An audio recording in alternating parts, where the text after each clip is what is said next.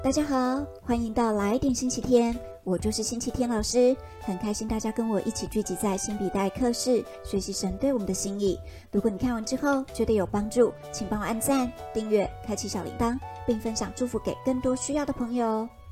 星期天老师你好，用功的星期五，上次的教导你记得了什么？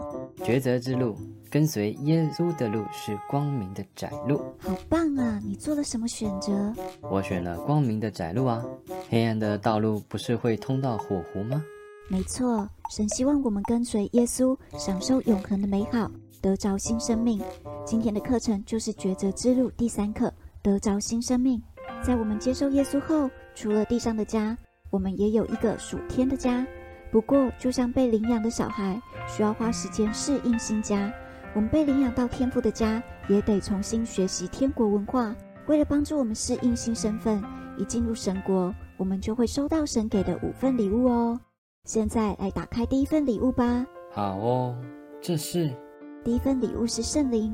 我们接受圣灵后，他会当我们的安慰者、帮助者、保惠师。随时引领我们做正确的事，帮助我们得着新生命。在约翰福音十四章，耶稣答应门徒，他离开后，天父会赐下圣灵与他们同在。现在圣灵也与我们同在，提醒我们耶稣的话与真理，教导我们活得像耶稣，赐给我们胜过仇敌的能力，甚至做比耶稣更大的事。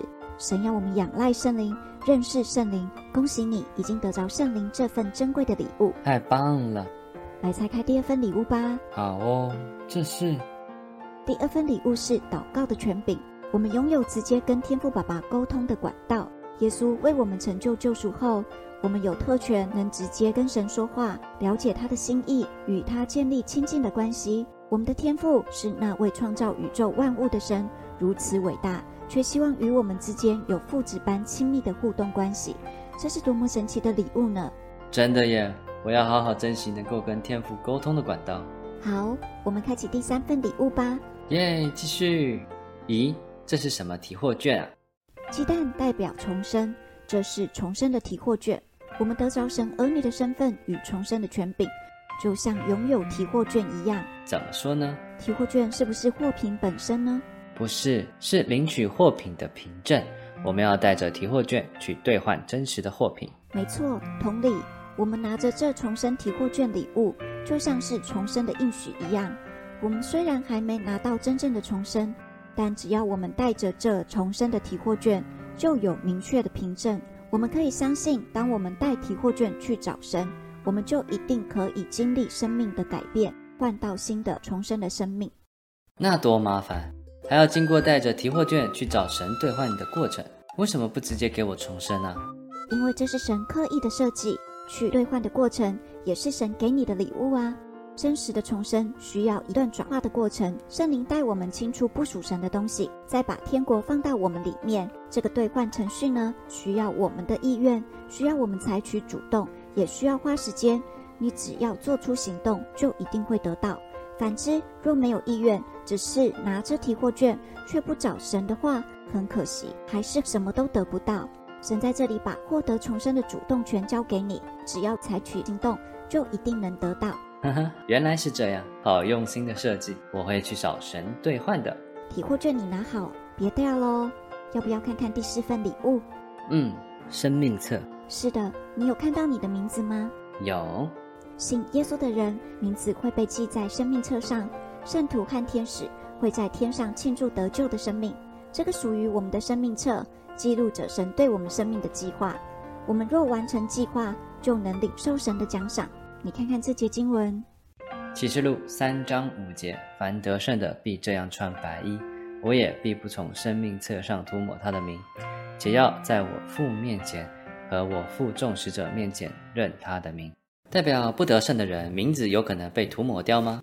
嗯，而名字没记在生命册的人，表示他们不再相信神。跟随了魔鬼，这样恐怕火狐还是他们的结局，而这是我们的选择。只要我们愿意持续跟神一起走天国的路，就是一个生命被改变的得胜旅程，也会进入命定，名字就不会被涂抹。所以星期五需要认真走上这个旅程，持守救恩哦。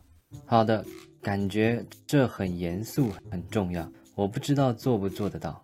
不用担心，只要我们寻求圣灵的帮助，就能持续走在正路上。下一个礼物是什么呢？嗯，这是钥匙。第五份礼物是神应许的钥匙。在我们重生得救后，神就让我们进入他给亚伯拉罕祝福的循环。神把给亚伯拉罕的祝福赐给每个信耶稣的人。你来看看这段圣经，《创世纪二十二章十六节到十八节。耶和华说：“你既行了这事，不留你的儿子，就是你独生的儿子，我便指着自己起誓说：论福，我必赐大福给你；论子孙，我必叫你的子孙多起来，如同天上的星，海边的沙。”你子孙必得着仇敌的城门，并且地上万国都必因你的后裔得福，因为你听从了我的话。这是神给亚伯拉罕和他的子孙，也就是我们的应许。事实上，圣经里的每个应许都是给我们的。神让耶稣除去我们的咒诅，使我们脱离疾病、缺乏、恐惧、操控等咒诅。如果我们发现自己依然活在恐惧、羞愧、缺乏、疾病中，我们可以知道神祝福的应许被撒旦偷走了，我们就需要从灰尘中站立起来，拿起钥匙，再次夺回神祝福的应许。好，我希望我知道怎么使用这钥匙去领受神的祝福。相信并且宣告出神给你的应许，就可以活在神的应许中哦。好，我会试试看。这所有的礼物都是我们一进入神的家就会得到的。神希望祝福我们，也让我们祝福别人。然而，撒旦还是会找机会见缝插针，试图偷走祝福，夺走我们的命定。那怎么办呢？我们需要灵命长大。灵命长大有几种方法。第一件事就是读神的话，看看这节经文：彼得前书二章二节，就要爱慕那纯净的灵奶，像才生的婴孩爱慕奶一样，叫你们因此渐长，以致得救。小婴儿必须喝奶才能长大。我们一开始也像婴儿，神按时为我们圣经的真理，就像父母按时喂养婴儿一样。这本圣经满载神的智慧，可以说是最重要的一本书了。当我们规律的摄取，灵命就会成长茁壮，不被仇敌欺骗。一旦开始读，圣灵会帮助你理解，你就会开始成长茁壮了。好耶！我想要开始规律读圣经。第二个方法就是祷告。我都有祷告哦。你超棒的。祷告就是跟神说话，我们能跟神说任何事，但祷告是双向的。祷告不是告诉神为我们做什么，而是我们跟神说话，也听听神要对我们说什么。因为神想要跟我们真实的互动，神也希望我们关心他所关心的事，看到他看事情的视野。他有时候要我们为世上的灵魂祷告，为在上掌权的老板、政府、基督徒，甚至为不喜欢的人祷告。这样透过祷告，我们的心跟神连结。我们的灵命就会逐渐长大。你的意思是说，如果常跟神沟通，我们的灵命就会长大？是的。第三个方法就是为神做见证。神要我们跟人分享他的好消息。如果我们经历美好的事，自然就会想跟人分享，不是吗？那我们经历到这么美好的神，不是更应该分享给其他人吗？当我们经历到神的美好，并跟他人分享时，我们可以期待神把同样的美好恩典透过我们的分享传递到听的人身上。当神的祝福不断透过我们的见证分享传递出去时，生命就会进入一个正向的循环，使我们更多经历神的作为，灵命变得越来越强壮。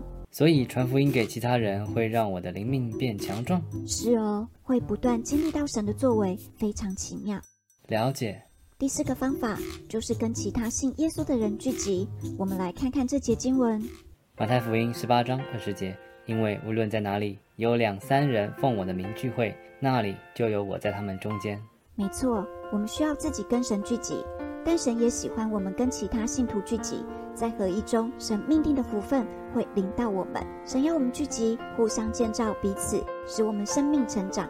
当我们一起敬拜他，圣灵会引导我们用诗章、颂词、灵歌、口唱心和敬拜他。我们可以感受到他的同在，经历圣灵的作为，能够跟神国的家人一起长大，是很美好的祝福。这样吗？所以我也需要跟其他信耶稣的人一起聚集，对吗？嗯，撒旦会攻击不能坚定信仰的人，神要我们跟神国家人一起在真理中长大，所以需要神安排连接能一起扶持的家人。好的。最后一个能帮助我们灵命成长的关键，就是学习被圣灵引导。信耶稣后，我们的旧人需要改变，才能抵挡撒旦的试探。我们随时需要圣灵帮助我们抵挡肉体的软弱，因此被圣灵引导是至关重要的。你看看这节经文，《罗马书》八章四十节，因为凡被神的灵引导的，都是神的儿子。没错，能被神的灵引导的，就是神的儿子了。我们若顺服圣灵，面的悖逆就能降服，撒旦也无法勾住我们，我们就不会被撒旦拖着走。这样，我们就可以脱离罪性了。没错，因此我们就可以自由地活出他的心意。哇，原来神给我们很多礼物，也给我们很多方法使用这些礼物。是的，我们的旧人充满罪性，若不顺服，罪性就会常跑出来。神给了我们自由意志，让我们选择要让撒旦继续掌权，还是拥抱神给我们的祝福。我当然想要神的祝福喽。那么我们现在来祷告。好。亲爱的耶稣，谢谢你将丰盛的祝福赏赐给我们，使我们得着新生命。请你帮助我们，使我们灵命成长，让仇敌不能夺取我们的祝福，持守你的礼物。请你帮助我们在这五件事情扎根，使我们经历你的同在跟你的作为，让我们真实脱离自己旧有的生命，使你的天国能充满在我们里面，得着新的生命。谢谢耶稣，奉耶稣的名祷告，阿门，阿门。好啦，以上就是今天的新皮带课程。我是星期天老师，很开心在这里与你相遇。如果你看完之后觉得有帮助，请帮我按赞、订阅、开启小铃铛，并分享祝福更多需要的朋友。让我们一起学习，一起变得丰盛喜乐，活出有目标的人生。我们下次见，拜拜喽！